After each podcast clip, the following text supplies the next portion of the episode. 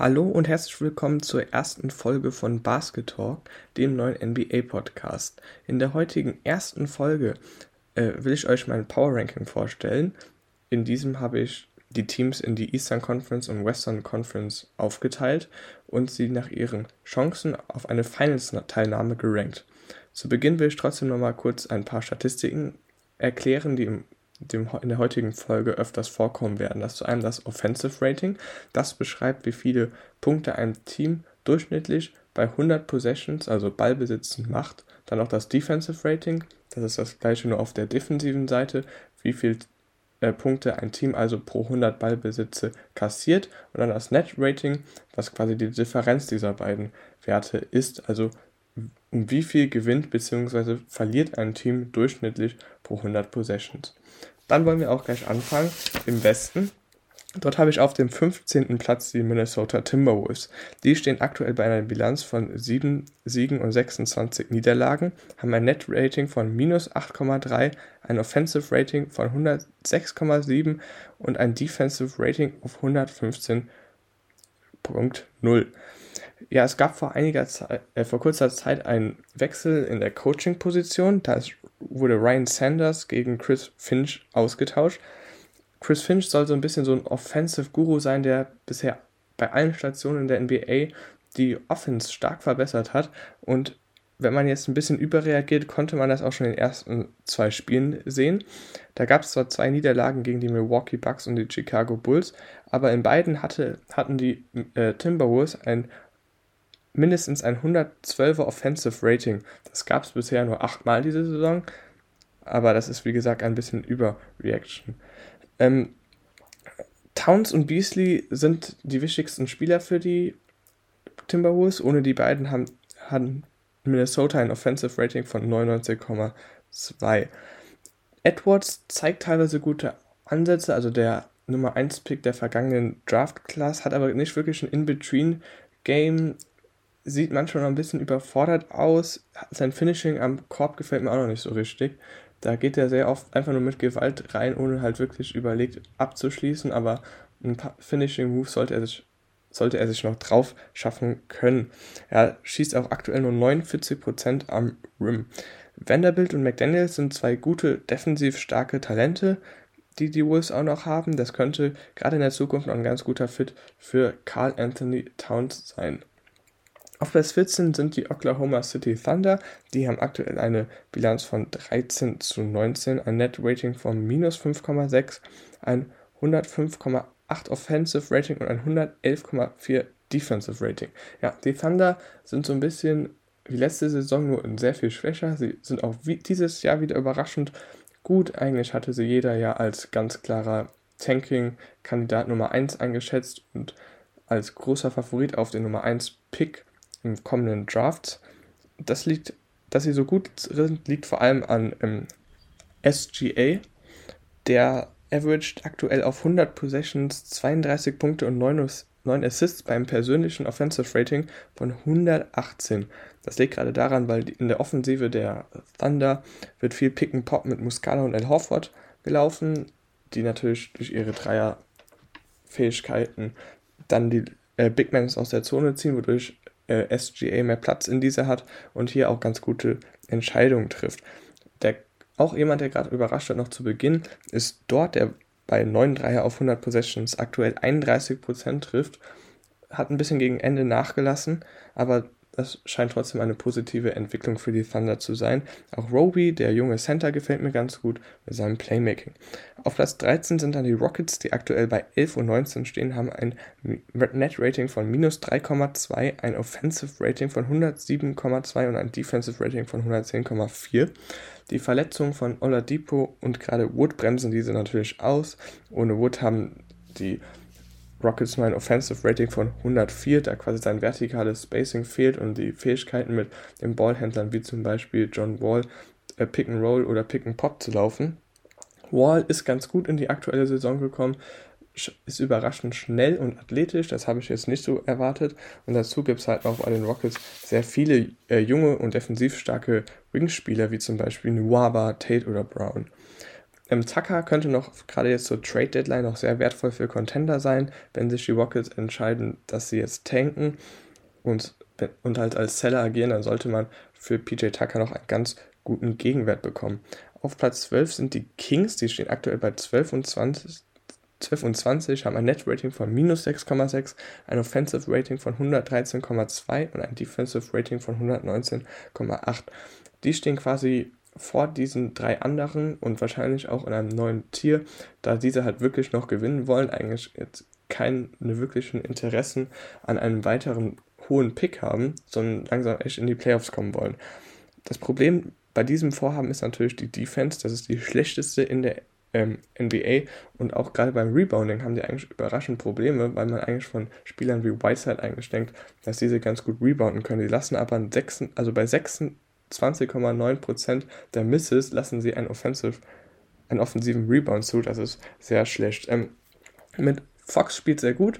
Mit ihm, Halliburton und dem schon etwas älteren Holmes hat man eigentlich einen ganz guten Kern. Mit den drei, also wenn die drei zusammenspielen, hat man ein Offensive Rating von 125,8 und ein Defensive Rating von 107,4. Gerade Holmes scheint sehr wichtig für den Erfolg der Kings zu sein. Ohne Holmes hat man ein Defensive Rating von 134,8 und nur ein Offensive Rating von 102,5. Gehen wir gleich weiter auf den nächsten Platz. Auf Platz 11 befinden sich die New Orleans Pelicans. Die stehen aktuell bei 14 und 18, haben ein Net Rating von minus 1,3, ein äh, Offensive Rating von 116,6 und ein Defensive Rating von 117,9. Die Chancen, dass die Pelicans in die Playoffs kommen, sehe ich schon mal einiges höher als bei den äh, Kings, Zion wird in den letzten Wochen immer öfter als Point Forward eingesetzt. Das heißt quasi, er soll mehr Plays initiieren und dadurch ist als Re Resultat hatte man dadurch jetzt eine leicht bessere Offensive. Das Spacing mit Adams ist natürlich suboptimal. Auch jetzt Ball und Bledsoe, die zwar ihre Catch-and-Shoot-Dreier sehr gut treffen, beide auch über 40% Dreier aktuell, aber ihnen fehlt halt so ein bisschen die Gefahr eines Pull-Up-Jumpers, was vielleicht im Pick-and-Roll mit ähm, Zion auch sehr positiv wäre. Die, äh, die Pelicans müssen immer noch viel schneller spielen, das machen sie meiner Meinung nach immer noch zu wenig. Gerade mit Ball und äh, Williamson hat man da eigentlich zwei Spieler, mit denen man das sehr gut machen kann, aber sie kommen halt einfach viel zu wenig in Transition. Auf Platz 10 sind die Memphis Grizzlies, die stehen aktuell bei 14 und 14, haben ein Net Rating von minus 1, 110,7 Punkte, erzielen sie auf 100 Possessions, aber kassieren auch 111,7.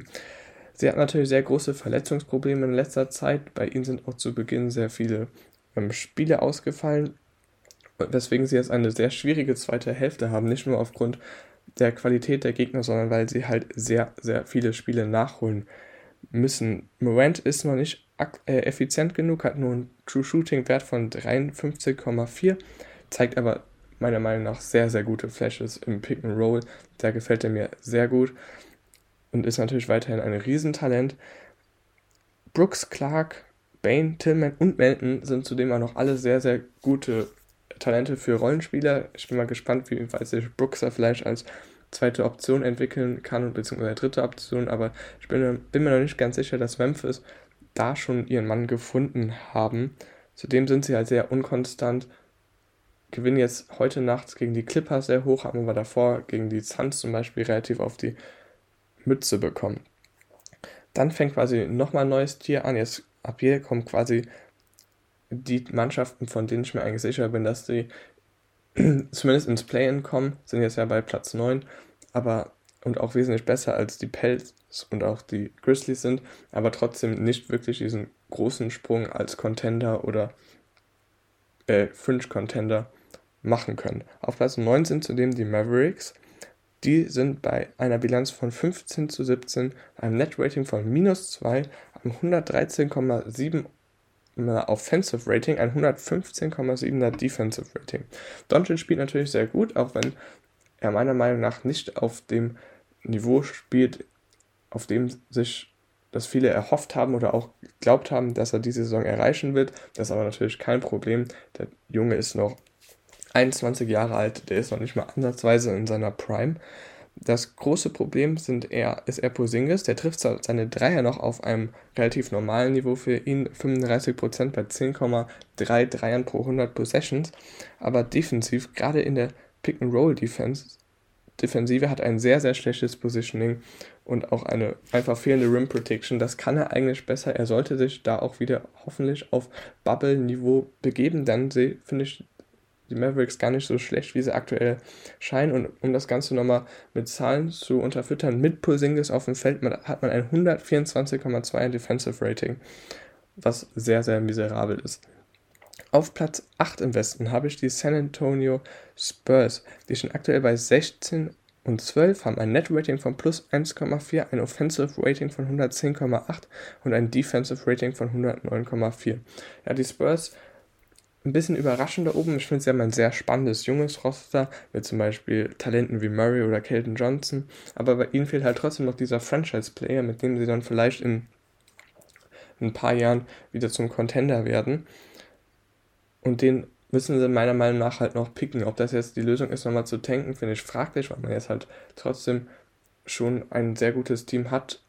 Aber zum Contender reicht das halt trotzdem nicht. Auf wen ich nochmal eingehen möchte, ist Pörtl der ist ein, meiner Meinung nach ein sehr unterschätzter Rim Protector. Spielt das unglaublich gut, viel besser als Marcus Aldridge. Lässt nur 23, also eine Quote von 53,2% am Korb zu. Das ist die 99er Percentile. Das heißt, er ist besser als 99% aller Center, was schon überragend ist. Auf Platz 7 kommen dann die Golden State Warriors. Sie haben eine Bilanz von 18 zu 15, ein Net Rating von plus 0,2, ein 110er Offensive Rating, aber, aber nur ein 100 10,3er Defensive Rating. Ja, bei den Warriors hängt alles einfach an Stephen Curry. Der spielt wieder eine unglaubliche Saison auf MVP-Niveau. Ob er den letztendlich bekommt, ist sehr fraglich, weil ihm da wahrscheinlich ein paar Siege fehlen werden. Aber es ist trotzdem unglaublich gut. Aber was die Warriors trotzdem ausmacht, ist nicht ihre Offense, sondern ihre Defensive, die gerade mit Looney auf der 5 sehr, sehr gut ist. Toscana Anderson hat sich jetzt auch in die äh, Rotation gespielt, ja, was ja sogar in dieser sehr weit hoch gespielt, den finde ich sehr under, underrated, hat eine sehr, sehr gute Defense und mit 43% äh, Dreiern ist er eigentlich auch ja, ein guter Stretch-Vierer. Er nimmt aber allerdings noch sehr wenig Versuche, nur 3,6 pro 100 Possessions.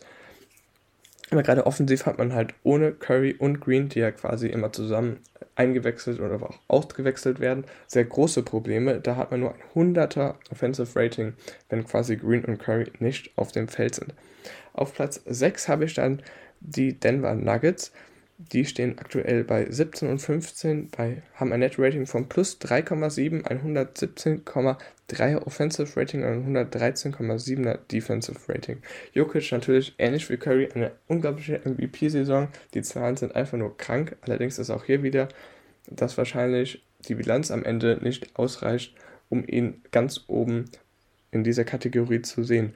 Die Abgänge von Craig und Grant werden meiner Meinung nach gerade in den Playoffs noch sehr schmerzen, aber schmerzen aktuell schon. Dadurch hat man sehr, sehr große Probleme auf dem Flügel zu verteidigen. Und das wird natürlich in den Playoffs, wenn man dann gegen Kawhi, Booker, LeBron und so weiter ran muss, noch viel, viel schwieriger.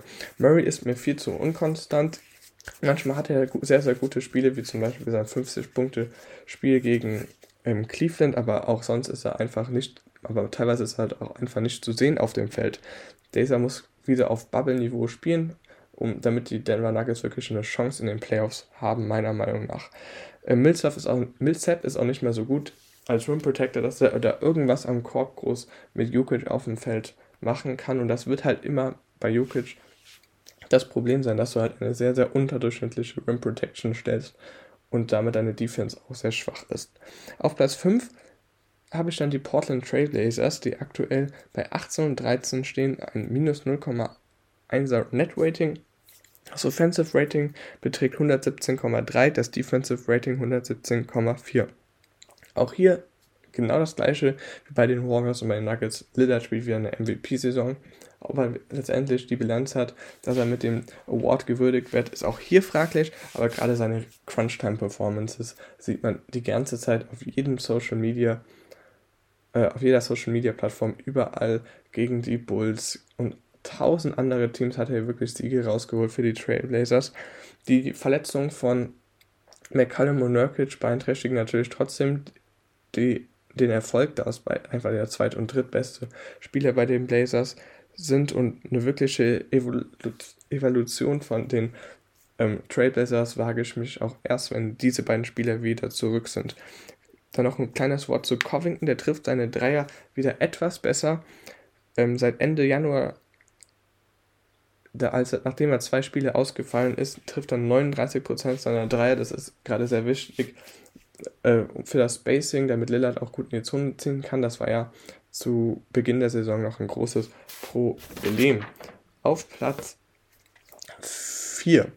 Jetzt kommt wieder ein neuer Tier. Jetzt habe ich hier zwei Teams drin, die ich schon als, ja, nicht als, als die großen Contender sehe, aber schon wesentlich besser als die bis jetzt genannten. Das sind zu einem auf Platz 4 die Phoenix Suns. Die haben aktuell eine Bilanz von 20 zu 11, ein Net Rating von, von plus 5,8, ein Offensive Rating von 116,2 und ein Defensive Rating von 110,4. Die Suns haben sich im Sommer ja mit CP3 und Crowder äh, verstärkt. Das sind zwei unglaublich gute Verpflichtungen, die ihnen auch sehr gut tun. Aber was ich, auch, was ich bei dem Punkt noch eigentlich sehr interessant finde, ist quasi, wie jetzt die Bewertung von Pauls Vertrag sich entwickelt hat. Ich kann mich noch erinnern, der hieß lange immer, äh, der, der wurde lange mal als untradebar gehalten. Jetzt wurde er schon zweimal getradet und jetzt meckert eigentlich aktuell gerade bei den Suns, was natürlich auch teilweise noch mit den Verhaltsstrukturen zu tun hat, weil zum Beispiel Aiden noch in seinem Rookie-Vertrag ist. Aber hier wird gar nicht mehr über den Vertrag gemeckert. Ich muss sagen, ich habe nicht viele Suns-Spiele diese, diese Saison gesehen, dass ich mich jetzt noch quasi wage, groß äh, andere Analysis, Analysen zu betätigen. Was ich aber sehr interessant fand, ist, dass das Starting-Line-Up oder das, was man jetzt zumindest vermutet, beste Line-Up von Paul, Booker, Bridges, Crowder und Aiton nur minus, ein minus 6er äh, Net-Rating hat und 125er Defensive Rating. Das war schon sehr überraschend und ist natürlich eher suboptimal. Auf Platz 3 stehen dann die, steht dann das Team der aktuellen Regular Season, die Utah Jazz, die aktuell einen unglaublichen Rekord von 26 zu 6 haben. Net Rating von plus 13,1, auch hier sehr stark. Ein Offensive Rating von 119,5 und ein Defensive Rating von 106,5. Ja, das ist einfach eine überragende Regular Season. Aber was natürlich die große Frage ist, ist, wie überträgt sich das auf die Playoffs? Und da habe ich gerade nicht in der Offense habe ich wirklich gar nicht so große Sorgen wie manch andere, aber in der Defense, weil das System ja quasi schon das, Defen das defensive System ist darauf aufgelegt, dass man versucht, die, ähm, die Schützen von der Dreierlinie zu laufen und Richtung Gobert zu treiben, der die dann quasi am Korb abräumen soll. Das Problem ist natürlich, dass man dadurch in der Mitteldistanz gute Würfe abgibt und gerade wenn man es mal so an an die Konkur auf, auf, die Konkurrenten schaut, die Phoenix Suns haben mit Paul und Booker schon zwei Leute, die da unglaublich gut draus treffen. Die Lakers mit Paul George und Kawhi Leonard ebenfalls. Äh, nee, die Clippers mit Paul George und Kawhi Leonard ebenfalls, Entschuldigung. Und auch die Lakers mit LeBron James. Und da könnte es durchaus Schwierigkeiten mit den Matchups kommen. Aber ich finde, wie gesagt, die Offensive macht mir sogar echt recht wenig Sorgen, weil die ist einfach unglaublich gut man muss einfach sehen, dass von den Top 8 Spielern bis auf die Bigs wirklich jeder den Dreier unglaublich gut trifft. Da willst du niemanden an der Dreierlinie stehen haben. Zudem sind fünf von denen auch noch extrem gute Playmaker, also ich rede jetzt von der 8, äh, Top 8 Rotation, extrem gute Playmaker, können das Pick and Roll laufen und so weiter. Und das ist eine überragende ja, Offensive. Man kann sich quasi in den Playoffs auch in gewisser Maßen das Matchup aussuchen, den schwächsten Verteidiger konstant attackieren, ohne sogar noch groß vorher auf ähm, switchen zu müssen oder den, die Verteidigung zum Switchen zu bringen zu müssen. Und dann noch ein Wort zu Gobert. Er ist ein, unglaublich dieses Jahr. Selbst off offensiv hat er ein 120,1er Offensive Rating. Das ist in der 98er Percentile. Das liegt natürlich auch daran, wie quasi die Rotation aussieht, da er mit Conley immer glaub, relativ wird schnell ausgewechselt zusammen mit Conley und dann wieder relativ früh eingewechselt und natürlich sehr oft gegen Bankspieler spielt. Aber ist trotzdem unglaublich. Er liefert halt dieses vertikale Spacing, dass wenn er abrollt, natürlich trotzdem jemand mitgehen muss und dadurch dann auch viele Dreier wieder entstehen. Und er hat quasi, wenn äh, Gobert spielt, haben die Jazz zudem noch ein Defensive Rating von 104 liegt natürlich auf der Hand. Er ist einer der besten Rim Protector, wenn nicht der beste Rim Protector in der NBA. Insgesamt hat er damit ein Net-Rating von plus 16 und am Korb treffen die Gegner nur 58% und in der kurzen Mitteldistanz 35%. Da sieht man quasi hier noch einmal, wie stark er diese, diese Umgebung um den Korb wirklich beeinflusst mit seiner Rim Protection. Auf Platz 2, wieder neues Tier, sind jetzt die Los Angeles Lakers. Kurzer Spoiler, ich habe die nur hinter den Clippers, weil ähm, Dennis Schröder und die aktuell verletzt sind und mit einer Achillessehnenverletzung ist wirklich nicht zu spaßen. Ich hoffe, dass alles gut wird. Wenn alle fit sind, sehe ich die Lakers immer noch vor den Clippers, aber aufgrund der aktuellen Verletzungsmisere und weil sich halt auch noch ähm, Schröder noch nicht richtig eingespielt hat, weswegen die Zeit jetzt aktuell sehr wichtig wäre, habe ich die Lakers nur auf Platz 2. Sie haben immer noch eine Bilanz von 22 und 11, ein Net-Rating von plus 5,4, ein 112,3 Offensive Rating und ein 107er Defensive Rating. Ähm, ja, Schröder habe ich schon angesprochen, da musste ich einfach noch einspielen. Das war bei, bei gar nicht seine beste Saison bis jetzt. Er macht nur, in Anführungszeichen, nur 22 Punkte pro 100 Possessions bei einem 107er Offensive Rating und 54% True Shooting und 31% von draußen. Das große Problem bei den Lakers ist aber immer noch die Zeit ohne LeBron. Da hatte man letztes Jahr noch Rajon Rondo, um das aufzufangen. Das hat man dieses Jahr nicht mehr. Und wenn LeBron nicht auf dem Feld ist, haben die Lakers nur ein Offensive Rating von 106. Das war jetzt, also, die letzte Saison war dieser Wert ohne LeBron noch bei 111 da muss man noch gucken, ist das jetzt wirklich ein Fragezeichen? Liegt das jetzt daran, dass Rondo nicht mehr spielt? Oder vielleicht auch daran, dass AD einfach bisher in, in, dieser Saison noch nicht auf seinem gewohnten Niveau performen kann? Aber das sollte eine Zahl sein, auf die man wirklich noch gucken muss. Aber für die Lakers zählen halt auch wirklich nur die Playoffs. Sie hatten eine sehr, sehr kurze Offseason, versuchen sich jetzt halt einzuspielen und dann wieder zu den Playoffs auf ihrem besten Niveau zu sein. Auf Platz 1 habe ich die Los Angeles Clippers, die aktuell bei 23 und 11 stehen, ein Net-Rating von plus 6,1 haben, ein äh, Offensive Rating von 119,6 und ein Defensive Rating von 113,5. Ja, die Clippers strengen sich jetzt an in der Regular Season. Betum hilft den Clippers meiner Meinung nach sehr mit seinem Playmaking, ist halt jetzt, wenn der aus seinem großen Vertrag raus ist, ein sehr, sehr wertvoller Spieler für sie. Kawhi Leonard und Paul George spielen unglaublich effiziente Saisons treffen wirklich von überall sehr gut, sind gute Scorer, haben sich meines Erachtens auch nochmal im Playmaking leicht verbessert. Mit Ibaka hat man zudem noch eine Verpflichtung betätigt, mit der man jetzt sehr, sehr effizient im Klein gehen kann. Was eine sehr gute Möglichkeit für den Playoffs ist. Man hat mit Super schon jemanden auf der Bank, der eher die großen Bigmans quasi verteidigen kann. Und mit diesem Line-Up wirklich von Beverly, Paul George, Kawhi Leonard, Batum und Ibaka hat man nur ein 100,9er Defensive Rating. Das ist unglaublich gut. Und hier sieht man quasi, dass die defensiven Probleme jetzt nicht wirklich an den besten fünf Spielern liegen, sondern die Bank mit Luke Kennard, Zubac, Lou Williams natürlich und so weiter die Defensive der Clippers ein bisschen runterreißt. Das könnte, muss man noch gucken, wie sich das weiterentwickelt. Es ist natürlich so, dass in den Playoffs eh nur eine Top 8 Rotation spielt und aber man hat natürlich jetzt gerade mit Williams nicht wirklich auch Defensivspezialisten auf der Bank. Wechseln wir dann in den Osten. Da habe ich auf Platz 15 die Cleveland Cavaliers. Die stehen aktuell bei 12 und 21, haben ein Net-Rating von minus 8,5, ein Offensive Rating von 106,1 und ein Defensive Rating von 114,7. Ganz ehrlich, super Saisonstart, aber meines Erachtens müssen die Cavaliers tanken. Sex, Sexton und Garland, oder wie es der neue Spitzname ist, Sexton, sind einfach meiner Meinung nach ein unglaublich schlechter Fit zusammen, beide an. Das heißt, sie ergänzen sich nicht wirklich. Niemand ist von den beiden defensiv stark und wenn die quasi zusammen auf dem Feld stehen, haben die auch nur ein 107,7er Offensive Rating und das bügelt, das ist jetzt halt nicht die Zahl, die man sehen will, wenn die sowieso schon schlecht in der äh, Defensive zusammen sind, nämlich mit einem, einem Defensive Rating von 115,2.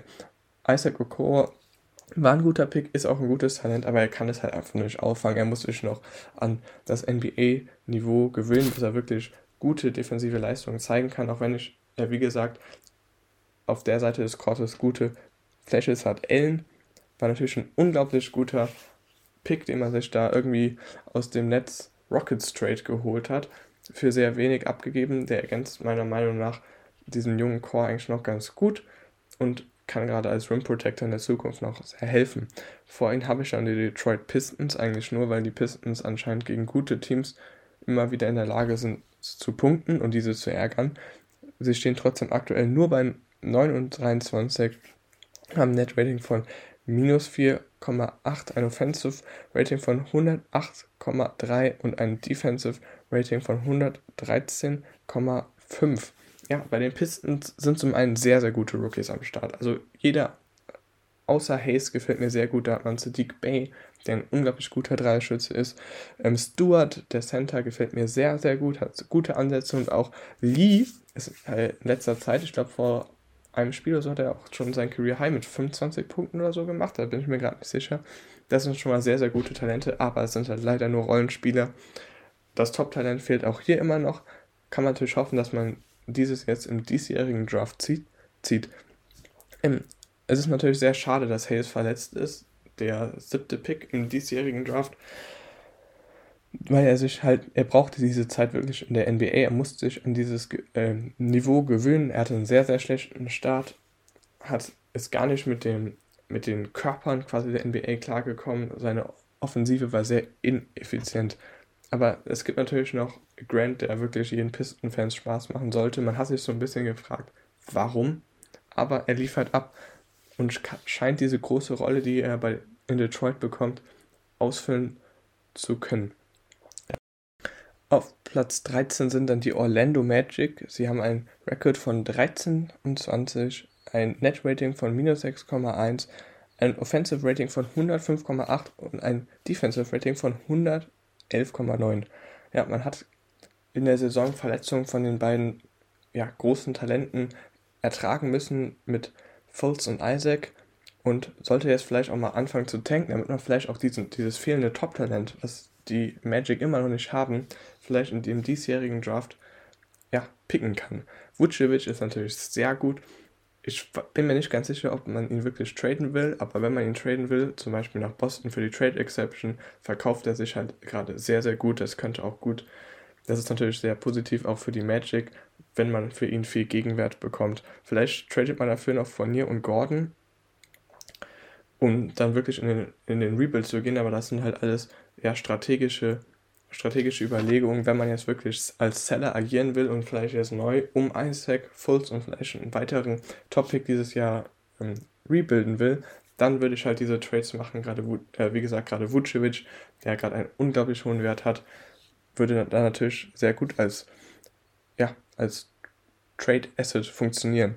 Clifford ist einfach einer der besten Coaches der Liga. Es ist einfach unglaublich, was er immer gerade in der Defensive aus den verschiedenen ähm, sogar sehr eigentlich schlechten Defensivspielern rausholt. Jetzt ist mal, mal wieder eine durchschnittliche Defense, steht hier auf Platz 15. Dann verlassen wir jetzt das Tier der Tanking-Teams im Osten und kommen zu den Washington Wizards. Ja, die Wizards kommen aktuell echt in Fahrt. Sie stehen jetzt bei 12 und 18, haben ein Net-Rating von minus 4,7, ein Offensive Rating von 110,8 und ein Defensive Rating von, ein Defensive Rating von 115,5 sie kommen ja in Fahrt, sie haben ihre Starting-Line-Up verändert, spielen jetzt quasi mit Westbrook, Beal, ähm, Matthews, Hachimura und Wagner. Und Westbrook kommt auch langsam in Fahrt. Ich habe das Gefühl, er nimmt ein bisschen weniger Midranger mittlerweile, die halt sehr, sehr ineffizient sind, der sie nicht gut trifft und Westbrook immer noch am wertvollsten ist, wenn er wirklich zum Korb zieht und versucht, da seine Abschlüsse zu finden. Und das macht er jetzt mittlerweile ein bisschen mehr. Afdijay als Rookie spielt schon jetzt schon eine sehr, sehr gute die, äh, Defensive. Ich finde auch Hachimura hat mich in den letzten Spielen ein bisschen mehr überzeugt, den, von denen ich eigentlich als Verteidiger nicht wirklich viel halte. Und Beal ist natürlich unglaublich gut, hat eine sehr, sehr, sehr, sehr, sehr, sehr gute Scoring-Season, ist ja aktuell Topscorer, macht das auch sehr effizient, ist All-Star-Starter und so weiter und ganz klar aktuell der Franchise-Player der Wizards. Und die Wizards müssen halt versuchen, dass sie Biel zufrieden halten, möglichst kompetitiv sind. Ob das jetzt schon dieses Jahr klappt und ob man in die Playoffs, äh, gerade in die, erstmal in die Play-Ins kommt, muss man halt abwarten, ist fraglich. Aber sie scheinen zumindest jetzt auf dem richtigen Weg zu sein. Auf Platz 11, da bin ich, war ich mir jetzt gar nicht sicher, habe ich jetzt aber trotzdem die Atlanta Hawks gesetzt. Ich habe eigentlich viel mehr von denen erwartet und auch vom Talentlevel Level her und vom Roster würde ich die eigentlich in der Top 8 sehen. Aber die enttäuschen mich jetzt so sehr dieses Jahr, dass ich die quasi weiter nach hinten ja, gesetzt habe. Auch wenn ich, wie gesagt, sie eigentlich eher in den Top 8 sehe. Die Hawks haben einen Rekord von 14 zu 18, ein Net Rating von plus 0,2, ein Offensive Rating von 114,0 und ein Defensive Rating von 113,7. Collins und Young haben sehr gute Scoring Seasons bis jetzt. Collins auf 100, Possession, auf 100 Possessions normiert, macht aktuell 27,5 Punkte bei einem 123er Offensive Rating und Young 37,9 Punkte bei einem 119er Offensive Rating. Das ist natürlich sehr gut, aber gerade die Verletzung von Hunter hat die Hawks einfach unglaublich stark getroffen. Gerade seine Defense war halt sehr, sehr wichtig und die fehlt ihm jetzt einfach. Zudem die neuen, die neuen Verpflichtungen im Sommer haben halt bis jetzt kaum Spiele gemacht. Bogdanovic hat nur 9 Spiele gemacht, Gallinari nur 20 und Rondo nur 16. Deswegen muss man vielleicht noch ein bisschen abwarten. Das ist jetzt auch ganz klar eine Überreaktion von mir. Aber immer wenn ich Hawks-Spiele sehe, sehen die halt für mich überhaupt nicht aus wie irgendein Team, was, was mit den Playoffs zu tun hat. Auf Platz 10 sind dann die Hornets. Ich erwähne nochmal kurz, dass die nächsten drei Teams, die jetzt hier kommen, kann man meinetwegen komplett austauschen. Die sind bei mir eigentlich fast alle auf einem Level, aber irgendwie musste ich die halt ranken. Deswegen bin ich hier jetzt ein bisschen nach Gefühl gegangen. Die haben einen Rekord von 15 zu 16. Charlotte hat ein Net-Rating von minus 2,1, ein O-Rating von 111,2 und ein Defensive Rating von 113,3. Ja, der Star der Hornets ist natürlich ganz klar LaMelo Ball der sehr, sehr, sehr wahrscheinlich Rookie of the Year wird, allein schon den Hype, den er in den Medien erfährt. Und er ist jetzt einfach die Zukunft der Hornets. Vielleicht, ich bin noch nicht sicher, aber wirklich als erste Option bei einem kompetitiven Team agieren kann. Aber die Hornets haben zumindest Hoffnung und die Hornets machen wirklich Spaß. Ist immer eine unglaublich attraktive Spielweise und es macht mir sehr, sehr viel Spaß, diese zu sehen. Nicht nur wegen den Kommentaren, die wirklich unglaublich gut sind. Also die Kommentare von Charlotte sind mit Abstand die besten Kommentaren. Komment habe ich gerade die ganze Zeit Kommentar gesagt, die besten Kommentatoren der Liga. Ich muss sagen, ich finde den Hayward-Vertrag eigentlich gar nicht schlecht. Also es gab ja sehr, sehr große Kritik an ihm, aber wenn man jetzt quasi sich als Front Office das Ziel gesetzt hat, diese Saison zu gewinnen und versuchen in die Play-Ins zu kommen, finde ich ihn eigentlich sehr gut, weil man muss natürlich auch auf die ähm, Vertragsstrukturen aktuell im Hornets-Kader schauen und da kann man halt mit, den, mit diesem Geld, was Hayward bekommen hat, das kann man halt aufnehmen, ohne wirklich an Qualität zu verlieren. Und das Ding ist natürlich, gerade was man sich bei Small Market Teams fragen muss, was hätte man mit dem Gehalt jetzt mehr machen sollen. Wenn Haywards Vertrag ausläuft, ist ja dann quasi Ball auch aus seinem Rookie-Vertrag raus, aber die ganze Zeit, während Haywards Max-Deal ist, Ball noch in seinem Rookie-Vertrag drin. Das heißt, gerade gegen Ende könnte man die, wenn man die beiden Spieler dann quasi zusammennimmt, könnte das schon genug Wert haben. Und wie gesagt, die Hornets bekommen halt auch über die Free Agency keinen wirklich besseren Spieler als Hayward. Und solange man jetzt dadurch kompetitiv ist, habe ich mit dem Vertrag kein großen Problem. Borrego überzeugt mich da, dazu noch sehr, sehr als Coach. Ich finde, er sehr, sehr clevere Spielzüge, ist auch sehr ja, variabel in der Defense, in seinen Schemes. Und ich bin echt mal gespannt. Also ich würde allein schon deswegen gerne die Hornets in den Playoffs sehen, um zu sehen, wie Borrego da als Coach performt. Auf Platz 9 sind dann die New York Knicks, die aktuell bei 16 und 17 stehen, haben ein Net-Rating von 0,4, ein Offensive Rating von 108,9 und eine sehr, sehr starke Defense mit einem Defensive Rating von 108,5. Und die Defensive der Knicks scheint stabil zu bleiben, auch wenn sie quasi sehr, sehr viel Glück bei den gegnerischen Dreiern haben. Quickly ist ein sehr, sehr vielversprechendes Talent auf 100 Possessions macht er jetzt schon 32,4 Punkte beim 117er äh, Offensive Rating und ein 28,9% Usage. Und das ist einfach unglaublich gut. Ich finde ihn eigentlich schon besser als Peyton. Und das Argument, das Argument, dass man quasi Peyton über Quickly spielen lässt, damit man halt möglichst gut ist oder viel gewinnt, zählt für mich einfach nicht, weil Quickly jetzt schon der bessere Spieler ist und man vielleicht irgendwie versuchen sollte, Peyton noch zu traden. Vielleicht bekommt man von ihm noch einen Second-Round-Pick. Ich glaube es nicht. Ich halte wirklich nicht viel von ihm. Randall hat natürlich eine sehr, sehr gute Saison, aber er ist halt einfach nicht auf dem Niveau eines Franchise-Players, den immer noch fehlt. Und was ich glaube, was die Knicks versuchen zu machen, ist ein bisschen diesen Clippers-Weg zu gehen, dass man halt quasi versucht, ein junges, kompetitives Team aufzubauen, mit dem man auch schon in die Playoffs kommt, beziehungsweise, beziehungsweise ja jetzt in die Play-Ins, um dann quasi Free Agents zu zeigen, hey, kommt zu uns und dann halt versucht, vielleicht in zwei, drei Jahren über die Free Agency dann diese Tops zu bekommen, die einen dann wirklich zum Contender machen. Auf Platz 8 habe ich die Chicago Bulls, die ich wirklich sehr, sehr überraschend finde, diese Saison. 15 und 16 aktuell ein Net-Rating nur von minus 0,1, 113,1 O-Rating, 113,2 D-Rating. Der Star der Bulls ist natürlich Zach Levine, der eine sehr gute Saison spielt und sehr effizient ist. Er hat eine Dreierquote von 44% bei 10,7 Versuchen pro 100 Possessions und einen 65,3% True Shooting Wert. Das ist einfach so effizient und da hat er sich wirklich sehr verbessert.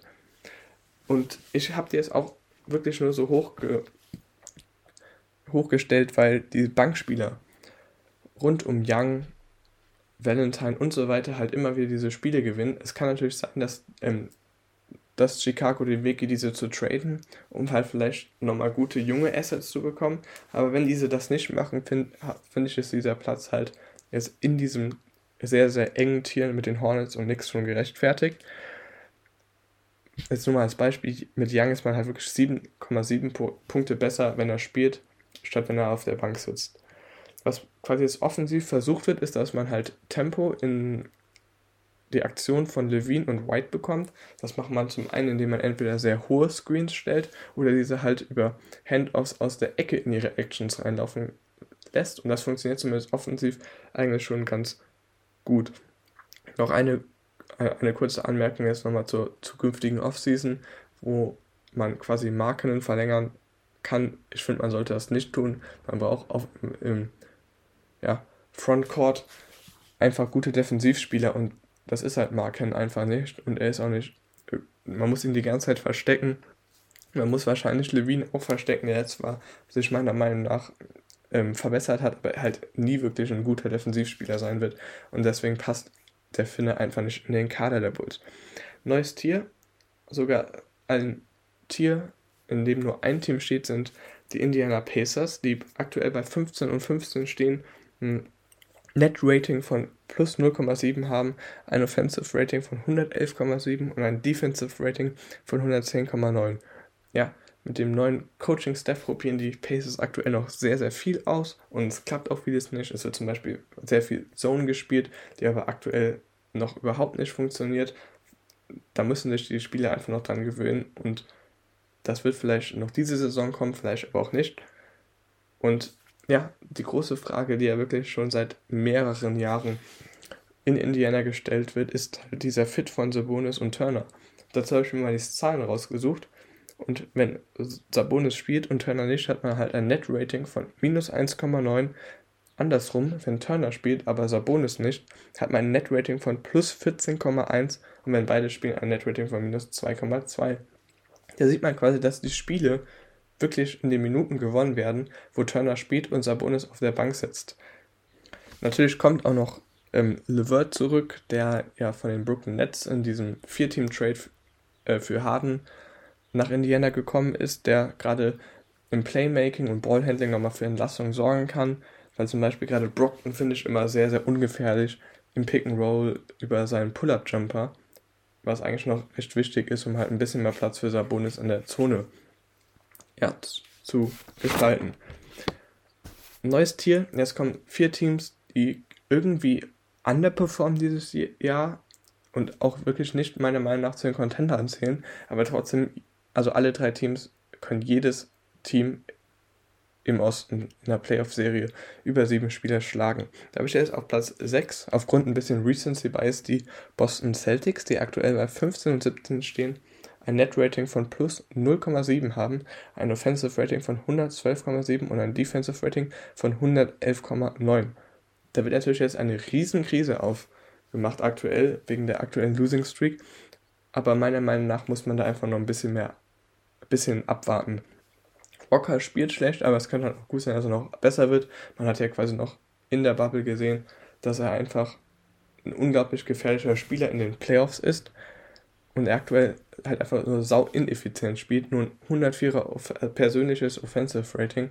Das muss sich verbessern ich bin mir auch sicher, bin, ich bin mir auch sicher, dass sich das noch verbessern wird. Die Frage ist halt nur, inwieweit Jalen Brown hat einen großen Sprung gemacht, gerade als Ballhändler und Playmaker. Das ist sehr gut für ihn. Aber den Celtics fehlt halt auf lange Sicht immer noch die, die Tiefe. Die Bank ist halt hinter den Top 5 Spielern sehr, sehr schwach. Vielleicht wird dann noch die Trade Exception benutzt. Aber Danny Ainge hat ja auch schon angekündigt, dass man sich verbessern will, aber dann gab es auch wieder weitere Stimmen aus dem Front Office, dass man die Trade Exception diese Saison vielleicht noch nicht benutzen wird. Das scheint, da muss man einfach abwarten. Wo man nicht abwarten muss, ist ganz klar, dass man jetzt schon weiß, dass Smart diesem Team unglaublich fehlt, aktuell, jetzt wo er verletzt ist. Auf Platz 5 sind die Miami Heat mit einem Record von 15 zu 17, ein Net Rating von minus 2, ein Offensive Rating von 109 und ein Defensive Rating von 110,9. Ja, so langsam kommen sie in Fahrt, hatten ja zu Beginn der Saison große Verletzungsprobleme, große Schwierigkeiten mit Covid-19 und so weiter. Und meiner Meinung nach kann ich wirklich noch nicht viel über die aktuellen Heats sagen. Ich habe sie nicht viel gesehen. Sie scheinen mich so ein bisschen auf Niveau der vergangenen Tage zu sein, auch wenn ich wirklich glaube, dass, Crowd, äh, dass der Verlust von Crowder gerade in den Playoffs sehr fehlen wird, weil er halt ein großer Buddy war und ein guter Verteidiger auf dem Flügel. Butler finde ich eigentlich nicht wirklich, dass du den jetzt gut, also er ist natürlich gegen jeden unglaublich gut, aber wenn du halt mit Crowder hast, äh, den du eher gegen die größeren Flügel einsetz, äh, Flügelspieler einsetzen kannst und Butler, der eher so für Guards und kleinere Flügelspieler dann zuständig ist, ist halt meiner Meinung nach eine wesentlich bessere Defensive. Und wenn man jetzt mit zum Beispiel mit Olinik auf der 4 bzw. Bam auf der 4 spielt, hat man halt wirklich Probleme, jetzt, wenn der Vierer ein agiler Flügelspieler ist. Auf Platz 4 sind dann die Toronto Raptors, die aktuell eine Bilanz von 16 zu 17 haben, ein Net Rating von plus 1,8, ein Offensive Rating von 113,6 und ein Defensive Rating von 111,8. Ja, die Raptors punkten einfach mit ihrem Small Ball Line-Up von ähm, Lowry, Van Vliet, Paul, Siakam und Ananobi. Da haben sie ein ähm, Net-Rating von plus 11 und ein Defensive Rating von 97. Das ist wirklich absolute, absolutes Weltklasse-Niveau. Aber jetzt in kurz letzter Zeit kamen dann Gerüchte um Lowry auf, der anscheinend getradet werden soll. Ob das jetzt wahr ist, bleibt wirklich wieder abzuwarten. Also, also er soll wohl, ähm, soll wohl Trade-Gespräche mit Miami, Philadelphia oder den Los Angeles Clippers geben. Davon abgesehen, was natürlich eine große Schwäche der Raptors ist, die aktuelle Big-Rotation. Gerade für Big Buddies fehlt da, also zum Beispiel für den Joel Embiid, fehlt da noch ein guter Verteidiger. Baines hat das zwar ganz okay gemacht in den Spielen gegen Philly, aber er ist natürlich trotzdem jetzt nicht der Mega-Verteidiger, weil Boucher ist eher ein guter Help-Defender und so weiter. Siakam ist auch wieder meiner Meinung nach auf einem sehr, sehr guten Niveau. Gefällt mir besser als zum Beispiel auch in der Bubble. Gehen wir jetzt dann noch ins Tier der Contender, in die Top 3 im Osten. Da habe ich zum einen auf Platz 3 die Milwaukee Bucks, die aktuell eine Bilanz von 20 und 13 haben, ein Net Rating von plus 7,7, ein Offensive Rating von 119,5 und ein Defensive Rating von 111,9. Ja, Coach Budenholzer probiert viel aus aktuell. Es wird mehr geswitcht, es wird auch mal unter dem Screen gegangen, statt jetzt immer nur ähm, die Drop Coverage zu spielen. Und gegen die Pelicans gestern wurde, oder heute Nacht wurde sogar einmal die Zone Defense ausgepackt, weil ich bei den Bucks wirklich noch nie gesehen habe. Trotzdem optimistisch bin ich jetzt immer noch nicht wirklich, weil man natürlich auch die verschiedenen Schemes dann immer im guten Timing äh, in den Playoffs auspacken muss. Da bin ich mir beim Coaching-Staff der Bugs nicht ganz so sicher, dass das passiert. In der Regular Season war das Timing meist auch nicht wirklich perfekt, zum Beispiel.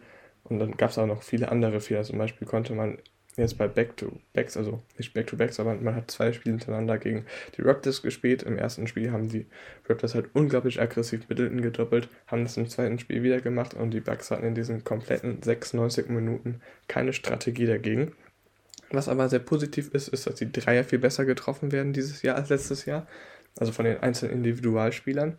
Man hat Portis bei 50%, Forbes bei 46%, Middleton bei 43% und so weiter. Wirklich außer den beiden Antetokounmpo-Brüdern trifft jeder Spieler aktuell mehr als 35%.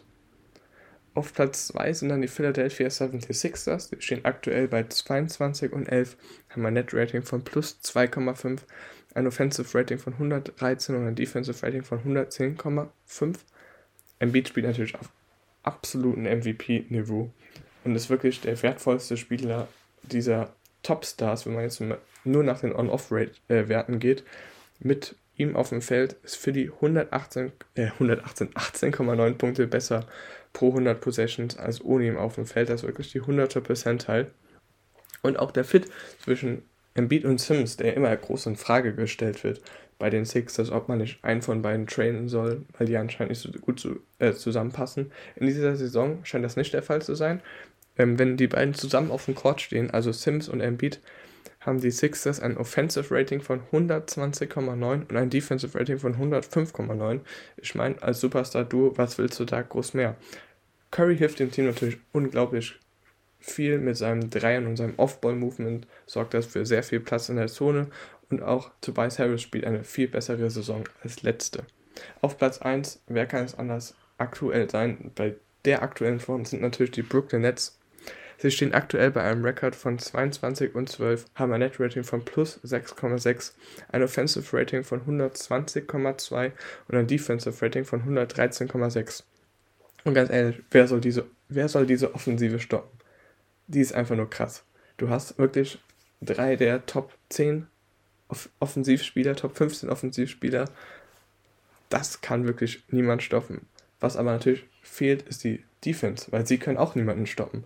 Es fehlt dieser, ja, dieser Flügelspieler, der wirklich den gegnerischen besten Mann stoppen kann. Es fehlt an Rim Protection und so weiter. Und trotzdem hat man, ich habe mir, das finde ich einen ganz interessanten Set, hat man gegen die Top 10 Teams, jetzt nach dem Net-Rating, eine, die elftbeste Defense. Und da sieht man eigentlich einfach, dass, was mir auch immer auffällt gegen so Teams wie die Cavaliers und so weiter, die sind einfach unkonzentriert. Dann macht man viel Ballwatching, verpasst den Cutter und so weiter, was natürlich der Defense wirklich schadet. Und wenn man es hinbekommt, in den Playoffs konzentriert zu spielen, was ich denen eigentlich auch zutrauen würde, dann sehe ich sie eigentlich als ganz großer Favorit auf die Finals. Auch wenn ich wirklich sagen muss, dass sie halt dieses Jahr nicht so gut sein werden wie nächstes Jahr, wenn sie dann mal schon eine halbe Saison haben, wo sie die verschiedenen äh, Fits evaluieren können, im Sommer dann wirklich richtige Veränderungen tätigen können, was jetzt die Rotationsspiele angeht und so weiter, weswegen ich die Chancen der Nets auf eine Championship im nächsten Jahr für viel höher halte als in diesem Jahr. Das war jetzt die erste Folge von Basket Talk. Ich hoffe, sie hat euch gefallen und ich wünsche euch noch einen schönen weiteren Tag. Genießt, ja, aktuell bei mir ist es nicht das schöne Wetter, genießt aber vielleicht bei euch das schöne Wetter und genießt die NBA-Saison. Vielen Dank fürs Zuhören.